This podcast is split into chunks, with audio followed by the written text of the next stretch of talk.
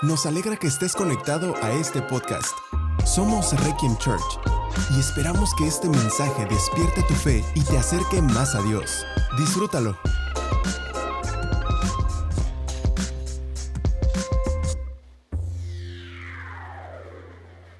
Hoy estamos en el capítulo 3. La verdad es que no pretendo leerlo todo. Sin embargo, solamente eh, señalar algunas cosas regularmente trato de, no, saltar versículos, pero en esta ocasión quiero solamente tomar algunos y, platicar contigo al respecto de lo que está sucediendo. Nemías es, un líder que, fue a Jerusalén a reconstruir los muros de Jerusalén que estaban en ruinas, que estaban caídos. Así que de alguna forma eh, es, es, una tarea complicada que requiere de muchas personas. Porque por mucho que uno esté motivado y por mucho que uno crea lo que Dios va a hacer, siempre necesita haber gente que crea igual que tú, que crea contigo lo que Dios va a hacer para que entonces puedan trabajar unidos en un mismo propósito, en un mismo sentir. Y esto es algo muy poderoso. Gente trabajando unida en un solo propósito puede conseguir lo que sea. Y esto lo dijo Dios mismo cuando aquellas personas en Babel empezaron a construir también una torre, ¿te acuerdas? Para llegar al cielo. Y dice la Biblia que estaban tan, tan metidos en su proyecto y tan unidos y, de verdad estaban sincronizados de una forma tan padre que Dios vio aquello y dijo, están muy unidos, nada los va a detener, nada les va a ser imposible. Así que baja Dios y, y confunde el lenguaje, ya sabes, para que dejaran de hacer aquella cosa que era una tontería, ¿verdad? Pero aquí en este caso, y nos enseña un principio, nos enseña de cuando gente trabaja unida, cuando estamos bien claros cuál es la visión y qué es lo que tenemos que hacer y juntos lo creemos, entonces cosas grandes pueden pasar. Y por eso es que la iglesia, como, como familia, como voy a decirlo, como ciudad, es, es, es este espacio donde un montón de personas que se dedican a cosas diferentes y que a lo mejor tuvieron trasfondos diferentes y edades diferentes y, y una educación diferente, de todas formas se unen en Cristo Jesús para hacer cosas grandes juntos. ¿Sí o no? esa es la iglesia. La, tenemos la capacidad de unirnos para hacer cosas grandes. Y déjame, déjame leerte un poquito lo que ya está pasando aquí, porque en el capítulo 3 ya están reconstruyendo los muros y empieza la construcción. Dice el capítulo 3, verso 1. Entonces Eliasib, el sumo sacerdote y los demás sacerdotes, comenzaron a reconstruir la puerta de las ovejas. La dedicaron y colocaron las puertas, levantaron la muralla hasta llegar a la torre de los cien, la cual también dedicaron, y hasta la torre de Ananel. Trabajaron junto a ellos personas de la ciudad de Jericó, y más allá de ellos estaba Sacur, hijo de Imri. La puerta del pescado la construyeron los hijos de Sená, Colocaron las vigas, levantaron las puertas e instalaron sus cerrojos y barras. Meremot, hijo de Urías y nieto de Cos, reparó la siguiente sección de la muralla. A su lado estaban Mesulam, hijo de Berequías y nieto de Mesasebel, y luego Sadoc, hijo de Baaná. Contigo a ellos estaban los habitantes de Tecoa, aunque sus líderes se negaron a trabajar con los supervisores de la construcción. La puerta de la ciudad antigua la repararon Joaida, hijo de Pasea, y Mesulam, hijo de Besodías. Estos, eh, aquí chequen los nombres, ¿ok? Para cuando tengan hijos. Besodías, está súper padre. Besodías, nadie me lo vaya a ganar, ¿ok? Bueno. Colocaron las vigas, levantaron las puertas e instalaron sus cerrojos y barras. Junto a ellos estaban Melatías de Gabaón, Jadón de Meronot, gente de Gabaón y gente de Mispa, el cuartel general del gobernador de la provincia al occidente del río Éufrates. Contigo a ellos estaba Uziel, hijo de Araía, orfebre de opresión, de opresión, orfebre de profesión, quien trabajó en la muralla. Después estaba Ananías, fabricante de perfumes, omitieron una sección de Jerusalén mientras edificaban el muro ancho. Fíjense cómo, déjenme detenerme aquí, fíjense cómo eh, es, es el muro de la ciudad, ¿ok? Es, un muro grande, no es nada más como que una barda, ¿ok? Es, es el muro que los va a proteger. del enemigo, de las guerras, es el que los va a mantener seguros. No, no, no, no lo pueden hacer nada más así. Y es, y es un proyecto tan grande que, que dice que entonces tienen que trabajar cada quien en su lado. Dice, estaba aquí el hijo de tal, el hijo de tal, y a su lado estaban estos cuates y a su lado y contiguo y acá. Entonces empieza como a, a Nemías a, a, traer un listado de las personas que están trabajando, de las personas que están siendo parte de este proyecto, que por cierto me gusta mucho esto, o sea, me gusta pensar en cómo Nemías está honrando a, a, las personas que están trabajando, a poner aquí su nombre, poner el, el nombre de su padre, poner a las familias. ¿Te imaginas qué, qué padre un día aparecer ahí, no? O sea, de, de y aquí estaba eh, eh, eh, Emanuel, hijo de Sergio, ¿ok? Hijo de los Jiménez, ¿no? Hicieron esta parte y aquí estaba esta familia y poder decir, aquí estuvo mi familia, mi familia fue parte, mi familia, mi familia sembró, mi, mi familia pudo ser parte de algo tan grande y, y este, esta parte de la muralla fuimos nosotros y, fue nuestro esfuerzo y aquí hicimos fogatas, aquí cantamos, la pasamos bien. Esta, esta parte de la muralla cuenta muchas historias y, eso es lo padre de, ser parte del reino de Dios y ser parte de la iglesia, que no es como que aquí se están edificando vidas aisladas o, individuales. Esto no se trata de, ti nada más, se trata de las personas que están a tu lado. Te voy a decir algo con respecto a la iglesia. La iglesia no, va a acabar de tener sentido para ti mientras la iglesia solo se trate de ti. No va a acabar de encajar lo, importante que es el estar juntos en armonía, trabajando en una sola misión y propósito que es Cristo Jesús. No va a tener sentido aquello, no te va, no te va a acabar de copiar mientras sigas pensando que la iglesia se trata de ti, no se trata de ti. ¿Sabes? Cuando pensamos que se trata de nosotros nada más y es un proyecto individual lo que Dios está edificando, entonces simplemente si un día la estoy pasando bien, si un día no tengo problemas ahorita, ahorita todo me está saliendo bien y, no estoy enfermo y no estoy necesitado, todo va saliendo bien. ¿Sabes qué pasa? Que cuando estamos en temporadas buenas, y todo va bien y pensamos que Dios solo está edificando un proyecto personal, decimos de, pues ya para qué voy a la iglesia, ¿sí o no? Ya para qué me uno a, los demás porque pues, yo estoy bien.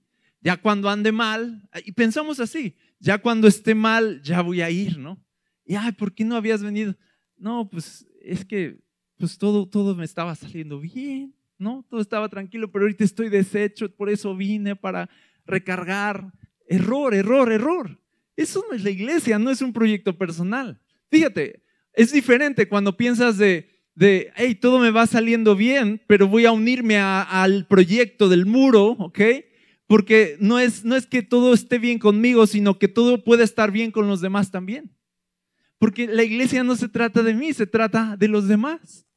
No se trata de cómo me siento yo y ya. Se trata de cómo yo puedo ser parte de la bendición y de las cosas buenas que le van a pasar a las personas que están a mi alrededor. Por eso es tan importante al pensar en, reconstruir, al pensar en iglesia, es importante pensar como una ciudad, como una comunidad. Es importante que, sepamos de a nuestro lado gente pelea, a nuestro lado gente construye. No se trata nada más de mí, de mi familia, se trata de lo que hacemos juntos. ¿Qué les parece eso? ¿Te imaginas si cada quien nada más hubiera construido para sí mismo su, propia, su propio murito, su propia bardita, bardearan sus casas? Eso no es ciudad. Eso, eso, es, eso es, egoísta, ¿no? vamos, yo voy a bardear mi casa. Ahí si los demás vienen, pues ahí, ahí es un problema. Y, y, es, una, es una situación así, como más como de, aquí está mi casa, pero voy a bardear todo esto porque hay muchas casas aquí. Voy a ser parte de bardear, de poner muros en toda una ciudad porque somos muchos y todos importamos, no nada más yo. Ahora, te digo algo, acostúmbrate a pensar que la vida no se trata de tu bienestar solamente, sino de cómo tu bienestar puede beneficiar a los demás. Escúchame esto, si tú estás pasándola bien, no es para que la pases bien tú, es para que pasándola bien puedas bendecir a los demás. ¿Ok? Es así como cuando Dios nos bendice económicamente. No es para que nada más uno la pase bien, sino para que también podamos ayudar a los demás. Así lo dice la Biblia. Dios nos bendice generosamente para que generosamente también podamos ayudar. Nunca vemos en la Biblia un proyecto personal edificándose. Aquí yo veo un muro de una ciudad. Aquí yo veo un proyecto corporativo, comunitario. Aquí yo veo una ciudad. ¿Qué les parece eso? Ahora, mientras la iglesia, perdón, mientras tú sigas pensando que la iglesia se trata de ti, pues solo, solo vas a conectar con la iglesia cuando sientas que la estás pasando mal. Y vas a tender a separarte a cada rato de la iglesia, pero cuando entiendes que la iglesia no se trata de ti, sino de los demás. Entonces vas a estar ahí como quien está ahí para sostener, para cuidar, para proteger, como quien está ahí porque dices, gente me necesita, quiero ser tan parte de una familia, no nada más para mi beneficio, sino porque sé que gente me necesita. Y fíjate, eso es familia. Familia es, es, es un grupo de personas que se necesitan unas a otras, ¿verdad? Y, cuando tú eres parte de una familia, tú entiendes que tienes una responsabilidad. Ahorita vamos a hablar de eso. Y tienes una misión ahí y un propósito. Gente te necesita. Pero si tú piensas, familia es para que me den, me sirvan. Me voy a casar para que alguien me haga feliz. Es egoísta, es más como de, me voy a casar y yo, ¿qué tal? Y yo voy a hacer feliz a alguien. ¿Qué tal eso? ¿Qué tal eso? Voy a tener hijos para ya sentirme realizado, pleno. A veces tenemos hijos por mero egoísmo para sentirnos bien nosotros. Hey, voy a tener hijos porque yo quiero edificar el reino de Dios. Quiero ver el reino de Dios creciendo así también. Yo quiero levantar hijos que amen a Dios, sirvan a Dios y hagan una diferencia en el mundo. Yo quiero ser un padre así. ¿Qué, qué les parece eso? No es de, ah, porque yo quiero poder llevar a mi hijo aquí, siempre soñé con llevarlo a la escuela, cosas así. Así de, no, no es para ti, no es, no es para ti, no se trata de ti. ¿Ok? Entonces, mientras yo veo aquí esta, esta construcción, veo muchos nombres y veo muchas familias unidas y veo que todos están trabajando para un bien común. Eso es el reino de Dios. Nada bueno se va a edificar con egoísmo, pero Cosas grandes, sostenibles se van a edificar cuando pensamos en el bien de, los demás. Ahí comienza Dios a operar de una mejor manera. Ahora, quiero, decir, quiero decirte, la verdad es que de aquí, si seguimos leyendo, así se sigue nombrando familias y ya no están aquí entre nosotros. Entonces yo lo leería para honrarlas, ¿verdad? Pero este Quizá, quiero, leer algunas secciones más.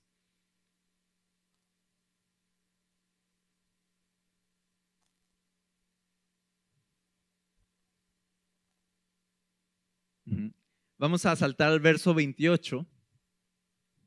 Dice, los sacerdotes repararon la muralla encima de la puerta de los caballos. Cada uno reparó la sección justo frente a su propia casa. A continuación, Sadoc, hijo de Imer, también reconstruyó la muralla frente a su propia casa, y más allá de él estaba Semaías, hijo de Secanías, guardián de la puerta oriental. Junto a ellos, Ananías, hijo de Selemías, y Anún, el sexto hijo de Salaf, repararon otra sección, mientras Mesulam, hijo de Berequías, reconstruyó la muralla frente a donde vivía. Malaquías, uno de los orfebres, reparó la muralla hasta las viviendas para los sirvientes del templo y los comerciantes frente a la puerta de la inspección. Luego él siguió hasta la habitación de la planta alta de la esquina.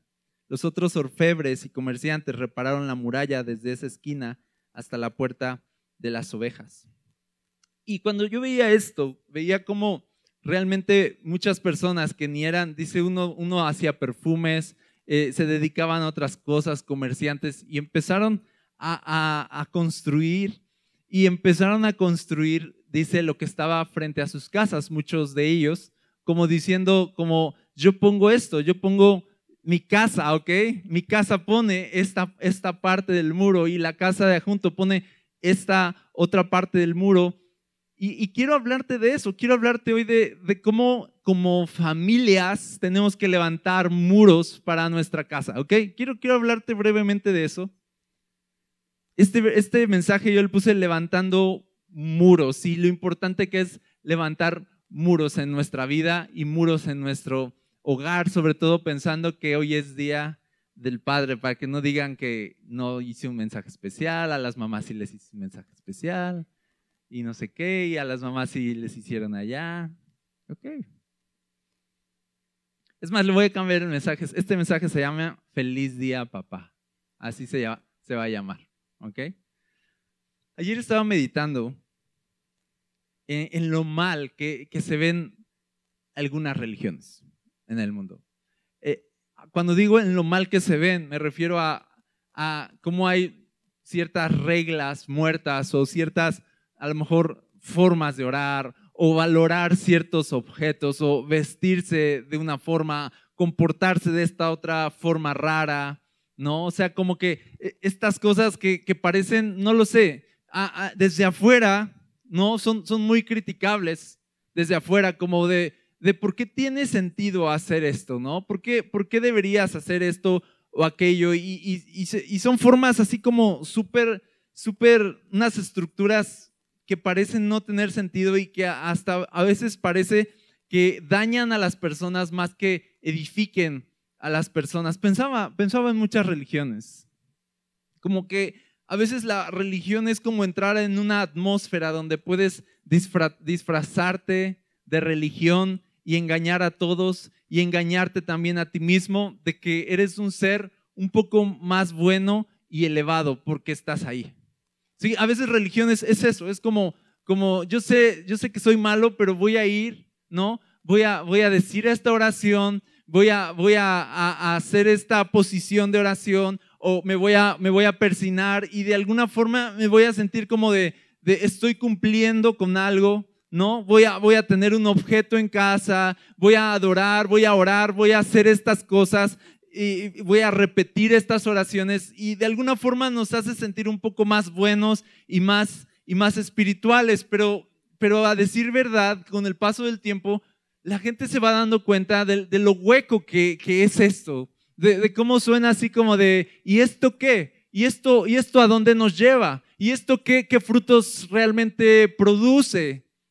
¿Y esto cómo, cómo esto está cambiando al mundo para empezar? Eso, esa tendría que ser la pregunta. ¿Cómo, cómo, es, ¿Cómo esta religión está cambiando realmente al mundo? Así que la religión en general en este tiempo está siendo cada vez menos valorada porque a la gente le parece algo oxidada y sin trascendencia en la vida real y en la vida práctica, ¿ok? No sé, como para nosotros la religión de los aztecas o, los mayas o, los toltecas. Hoy, para nosotros es, es, un museo. Aquí está el Museo de Antropología. Para nosotros es ir a ese museo, ver las piezas, ver los objetos de culto, ver cómo vivían, ver qué creían, ¿no? Aburrirse un rato, ¿ok? Bueno, a mí sí un poco. Es interesante, pero no es como de qué vas a hacer hoy. Voy a ir al Museo de Antropología. Uf super plan, ¿no? No, y no es, es, estar, es echar un vistazo al pasado para nosotros, esas religiones, pero no es nada serio, ¿sí o no? Es, es un museo, es, es un museo. Y lo que quiero decir es que cuando la gente compara una religión con el resto de su rutina diaria, la religión es, es eso, es como no sé, un, amuleto que algunos se cuelgan para que les vaya bien en la vida. Pero pocos consideran, voy a decir, la religión parte de su vida entera. ¿Por qué? Porque casi siempre religión son rituales y prácticas muertas, pero que no te llevan realmente a conocer al Dios verdadero. Y yo pensaba cómo Jesús Obviamente Jesús no es como una religión inventada, una religión más. O sea, no podemos usar a Jesús como una religión porque Jesús no es en sí este tipo de religión. Jesús dijo, yo soy el camino, la verdad y la vida. Ese es Jesús. Jesús no es un amuleto de la buena suerte, no es un ídolo de madera que te bendice el negocio. ¿Ok? No es una figura colgada en el retrovisor para que te cuide en el camino. ¿Ok? Ese no es Jesús, no es ese tipo de religión. Yo no soy el, el pastor o el padre o el sacerdote que va a ir y va a bendecir tu negocio, ¿ok? Ya por, si algunos estaban pensando así, ah, bueno, ok. Al pastor le iba a decir algo, pero bueno, ya no. Me van a decir al final. Porque esto no son, esto no es religión, ni amuletos, ni supersticiones, ni cosas así. Eh, Jesús se trata de cómo somos reconciliados con Dios a través de su sangre. ¿Cómo, cómo somos perdonados de nuestros pecados y transformados a una nueva vida? Jesús sí es real. Jesús sí se trata de que algo real nos pase y que eso que nos pasa nos suceda a lo largo de nuestra vida, sí, mientras vamos manejando, mientras estamos en el negocio. Sí, Jesús está presente ahí en todo momento, pero no es una figura, no es una postura religiosa. E, es la vida de Dios en nosotros, es algo sucediendo realmente. Jesús es este Dios que activamente está operando en nosotros, nos está transformando, nos está hablando, nos está dirigiendo, está haciéndonos cada vez más parecidos a Él. E, ese es Jesús, es, es, está vivo Jesús. Jesús no está oxidado, Jesús no es una religión de museo que hay que irle a tomar fotos, Jesús está vivo.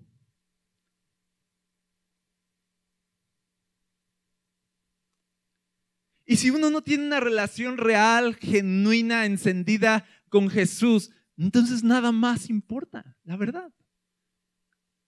Entonces tus murallas están destruidas.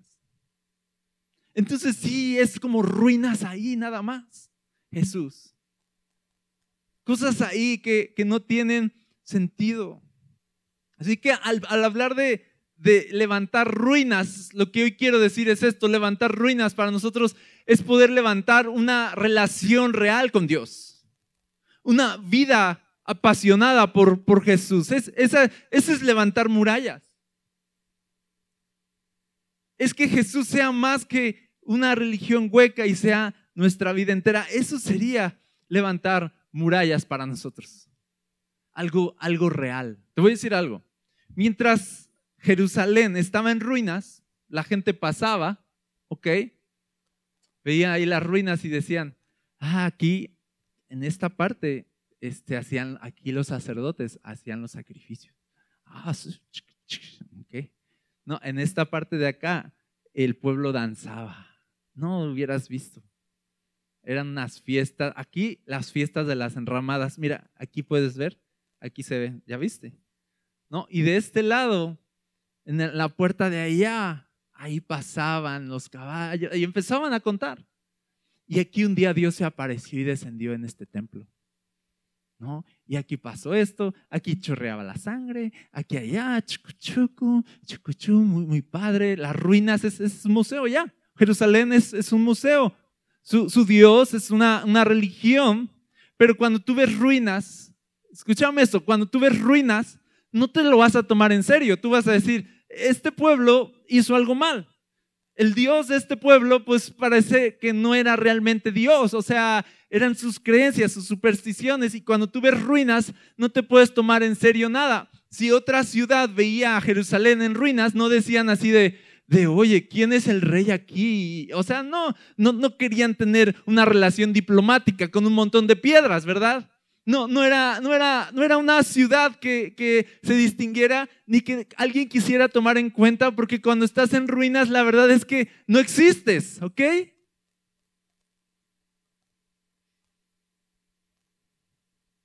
Y lo que quiero decir es que cuando empiezan a levantar las ruinas, dice que los enemigos empezaron a temer. Y se dieron cuenta de, oh, oh, Dios está con ellos Y empezaron, y empezaron a darse cuenta de, esto es en serio, aquí algo está pasando, ¿ok?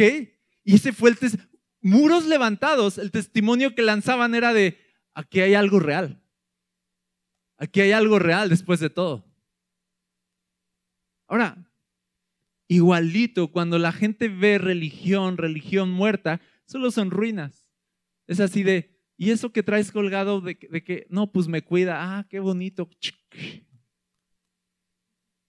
No, aquí pone esta, esta cosa en tu negocio, uf, te va a ir súper bien. nada serio. No tiene que ver contigo. Tú eres una persona nada más normal creyendo cosas. Religión, religión. No, si tú rezas este, esta oración, vas a ver. Pero rézala, rézala en las paredes de tu casa. Rézala así y no sé qué. Muy bien. Oh, qué bonito. Nada, serio. Nada serio. Son ruinas, son museos. Ah, pero ten una relación real con Dios. Que el Espíritu Santo esté sobre ti. Que te esté transformando de la persona que un día fuiste a una persona diferente y que la gente, ahí la gente va a decir, ¿y estos muros qué? Aquí está Dios, aquí algo está pasando. Esto, esto es real, esto no es como todas las religiones. Aquí, aquí, veo una ciudad, aquí veo murallas, aquí, aquí veo algo serio.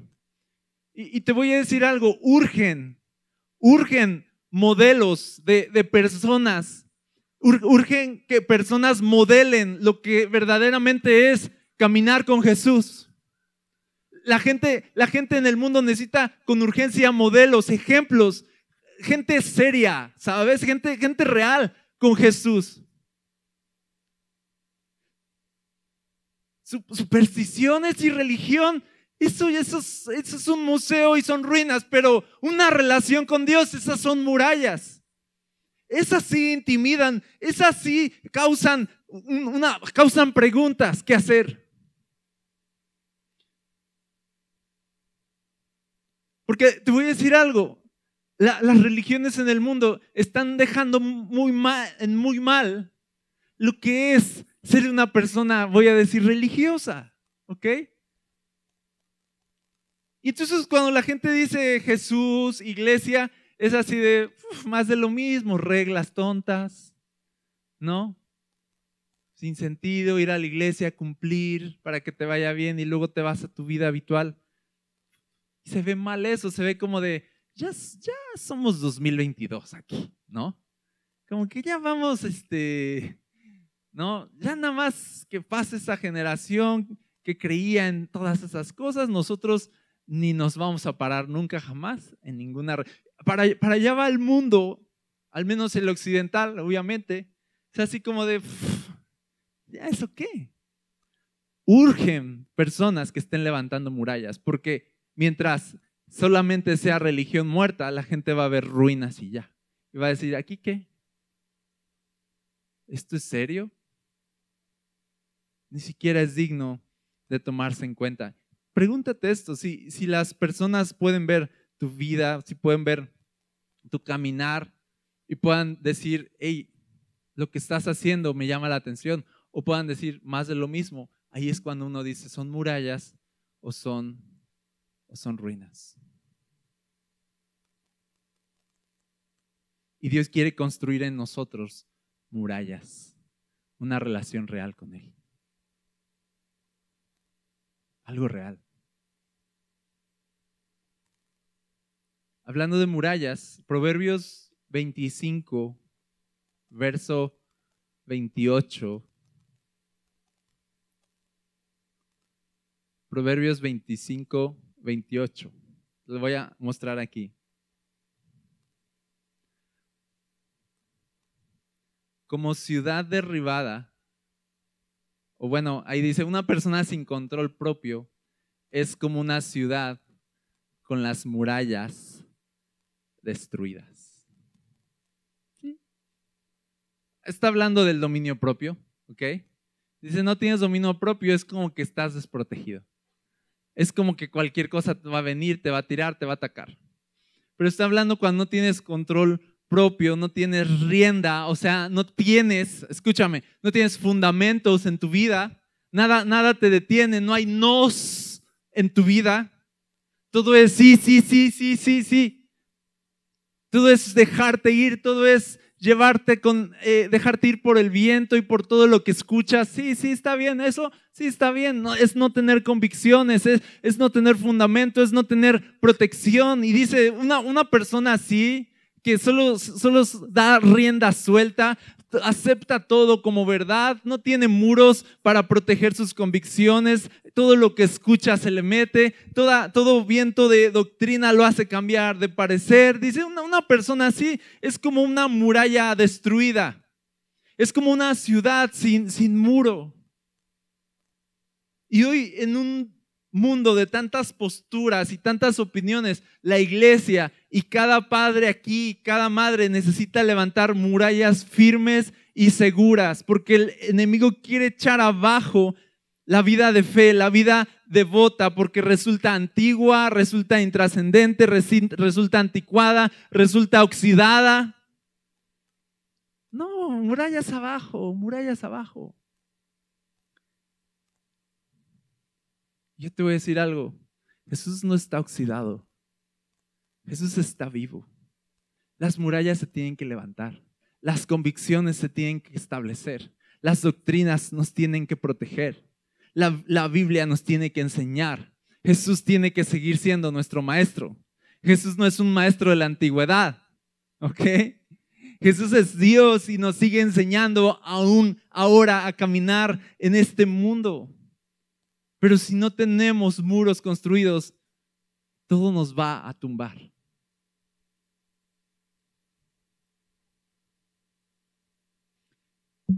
Y esa es la razón por la cual el pueblo está construyendo. Quieren hacer de Jerusalén una ciudad amurallada y segura para sus habitantes. Quieren crear un entorno de paz, un entorno de justicia donde las familias puedan florecer podríamos comparar a Jerusalén con la iglesia. La iglesia es una ciudad amurallada, está hecha de nuestra fe en Jesús y sus palabras.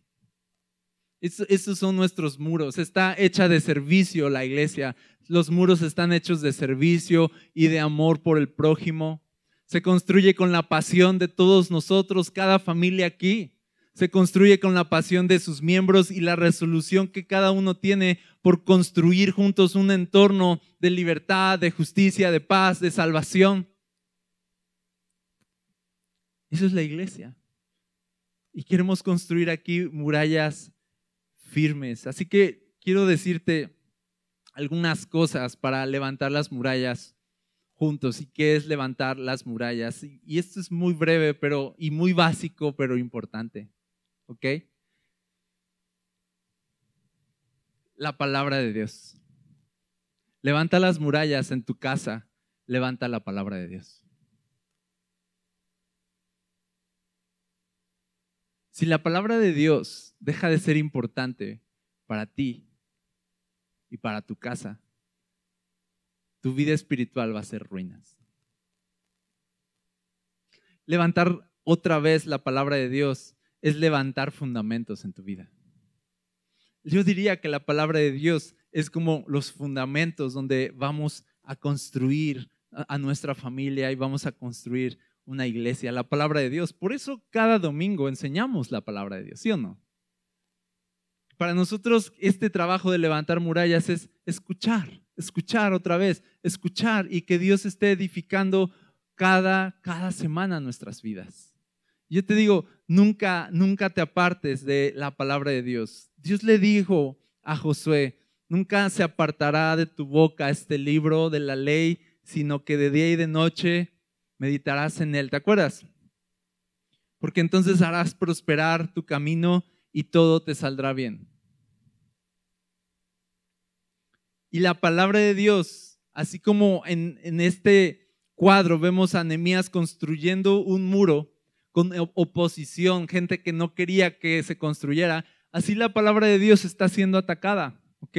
esto no es verdad, e, esto es antiguo, esto ya no sirve, esto ya no aplica, y etcétera, etcétera. Y te voy a decir, si Luis decía, de, de sí hay muchas opiniones con respecto a, a este libro, pero son opiniones infantiles.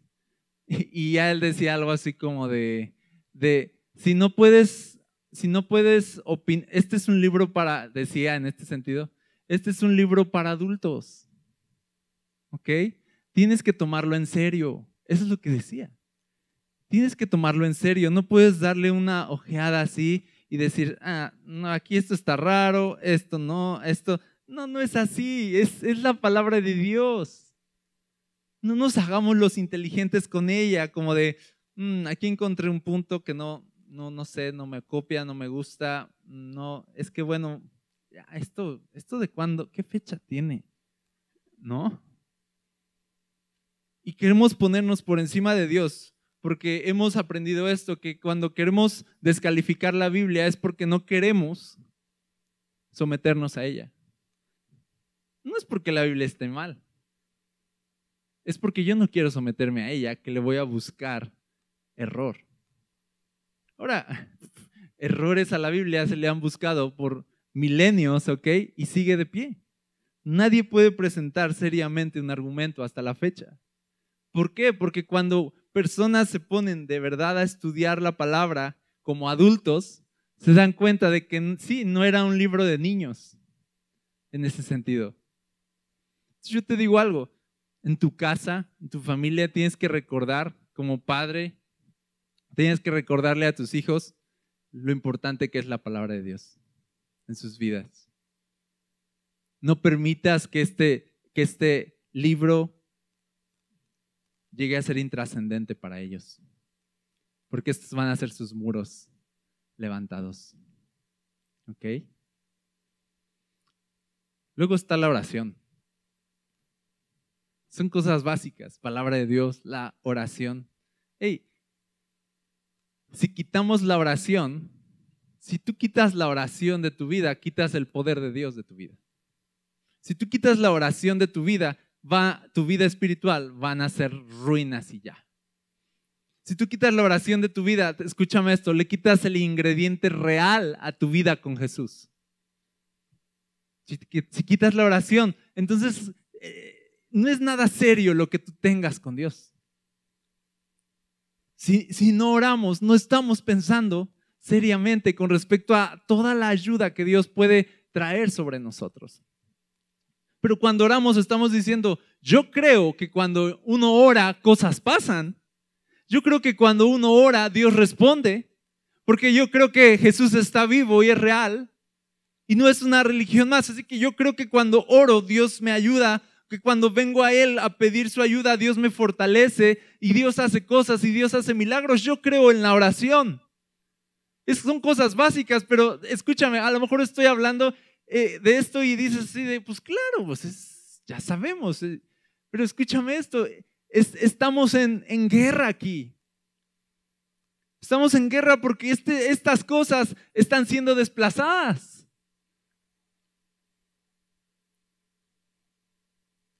Y ya nos están considerando importantes. Lo básico, enseñar a una generación a buscar al Señor en oración. ¿Qué les parece eso? ¿Te imaginas qué pasaría si nos enseña eso? ¿Sabes qué pasaría?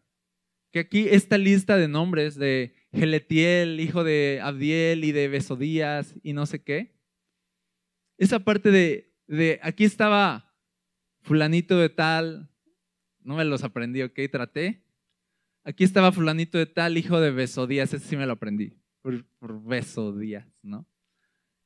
Aquí está Beso Díaz, ¿no? Construyendo, haciendo lo suyo. Y, veo en ese hijo de quién? Veo, veo algo importante, veo de, hubo una generación que enseñó a sus hijos a amar Jerusalén, Jerusalén. Amar sus puertas, amar sus piedras. Por eso están ahí construyendo. Qué padre que un día se pueda decir, vinieron a la reunión de oración, ¿no? Voy a decir, Caleb, hijo de Daniel, ¿no? ¿Qué tal? Y así, y se empieza a hacer de, por qué están aquí otra generación buscando a Dios, porque la anterior generación les enseñó a amar a Dios, a construir murallas. Yo veo una lista llena de nombres y veo, veo una generación que se hizo cargo, que respondió al llamado porque se les enseñó bien. ¿Sabes? Se les enseñó bien, se les enseñó lo básico.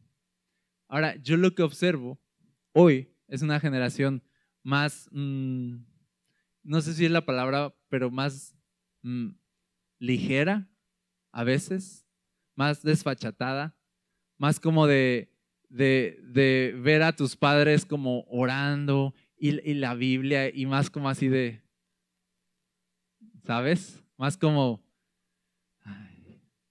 no, es, no es así, no es, no, es, no es así nada más, ¿no? uno pensando ya sus propias ideas una generación más acomodada, más ligera, que de alguna forma siente una especie ligera de repulsión hacia las cosas más básicas de lo que significa seguir a Jesús. Yo sé algo. Sé que la generación anterior oraba más que nosotros. Yo sé eso. Y no es, no es como para no es para decir, es que nosotros pues ya somos más listos, ¿verdad? Ya sabemos que no se ora tanto, ¿no? Sé que la generación anterior leía más la Biblia que nosotros. Por eso estoy hablando de esto, porque me preocupa que cuando en el, o sea, esto va para murallas derribadas. Y me preocupa que en el futuro, cuando lleguen Nemías y digan, construyamos la murada, digan así de, déjate de tonterías, tenemos cosas que hacer. Edifiquemos la iglesia juntos y es así de, ¿ya la iglesia qué? ¿No? Esto en un futuro se puede convertir en un museo si no tenemos cuidado de darle seriedad a nuestra vida con Jesús. Así que estoy aquí para de alguna forma incomodarte y decir, sí, necesitamos volver a lo básico. Y necesitamos volver a amar lo que es caminar con Jesús en lo básico. La Biblia, la oración. Y esta, esta es muy importante, la iglesia, la vida de iglesia. La otra vez platicábamos de que antes había los domingos reunión a las 10 escuela dominical. ¿Cuántos iban a la escuela dominical a las 10? Ok, Luego a las 12, el culto. 12 a 2, si bien nos iba, o 3. A 3 salir corriendo a comer, bien hambriados, ¿va? Porque a las 6 habría, había que regresar otra vez a otra reunión. Y estábamos platicando de eso, de, de cómo nunca nuestros papás nos dejaron faltar a la iglesia. Nunca. Y yo solo recuerdo una vez que nos dejaron quedarnos a todos los primos, porque toda la familia iba a la iglesia, pero todos los primos hicimos súplica de déjenos quedarnos ya a jugar y ya no ir a la reunión de las seis otra vez. Solo una vez nos dejaron. Solo una. Y, por eso la recuerdo también. Cuando dijeron que sí y empezamos a ver los carros que se iban, fue de, esto está pasando realmente. Y nos, nos abrazamos, lloramos, ¿no?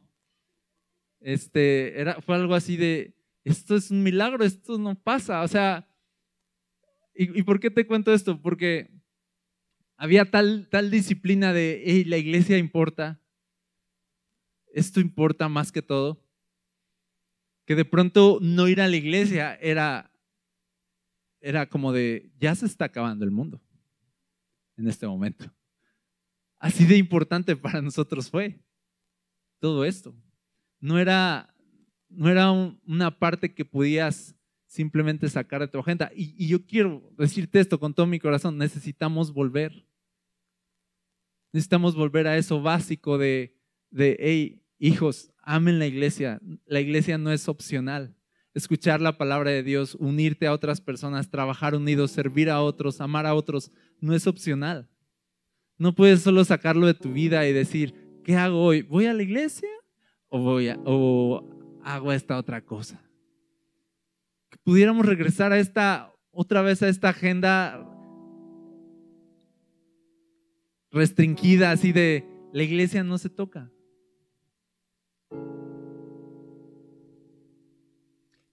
Jerusalén no. Hay que reconstruir Jerusalén, ahí voy a estar. Y ahí va a estar mi nombre. E, estos cuates, los Jiménez, los Archundia, los, los Valdés, los Bolaños, estoy hablando de los del Chavo del Ocho, los Mesa, ¿cuál otro se me pasa? ¿Eh? Villagrán, los Villagrán, etcétera, fueron, reconstruyeron, estuvieron ahí, hicieron su parte. ¿Te imaginas si hubiera habido personas que que no se aparecieran ahí.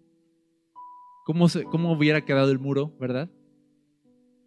Obviamente otros hubieran tenido que suplir esa parte, invertir más.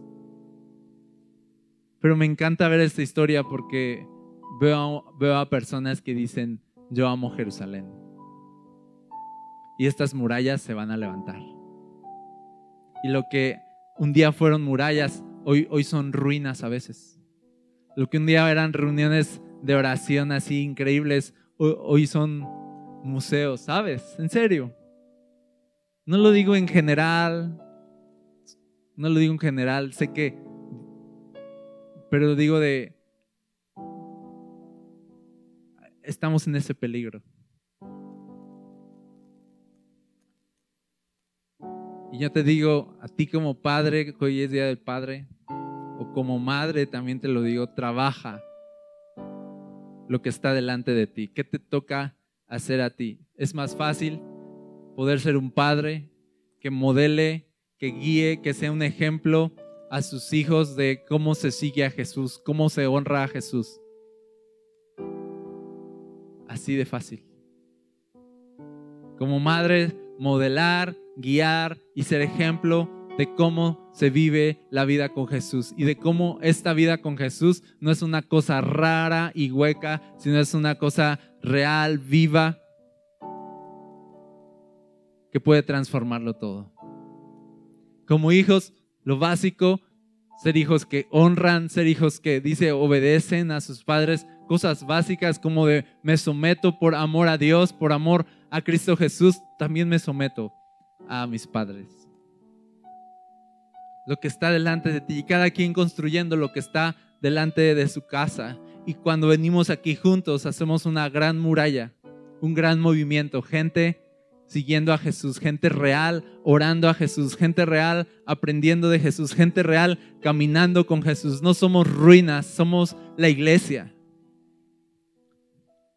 Y Jesús no está oxidado, Jesús está vivo.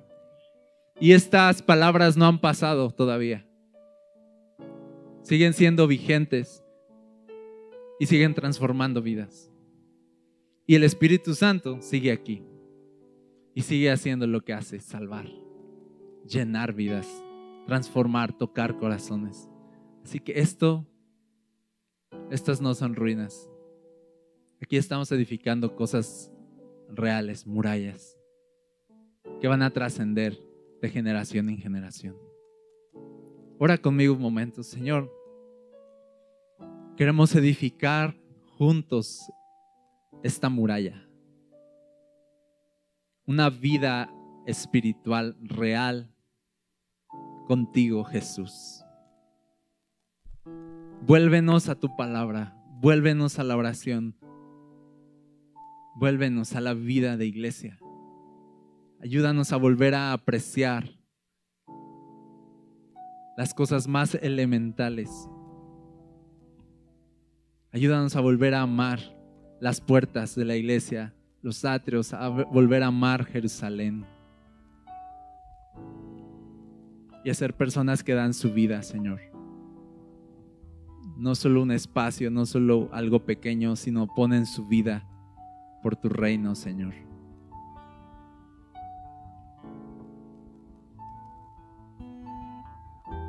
Ayúdanos, Jesús. Estamos hoy en tus manos. Amén.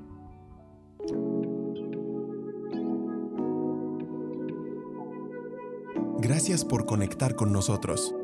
Si deseas más contenido como este, encuéntranos como Requiem Church en redes sociales o visita nuestro sitio web requiem.church.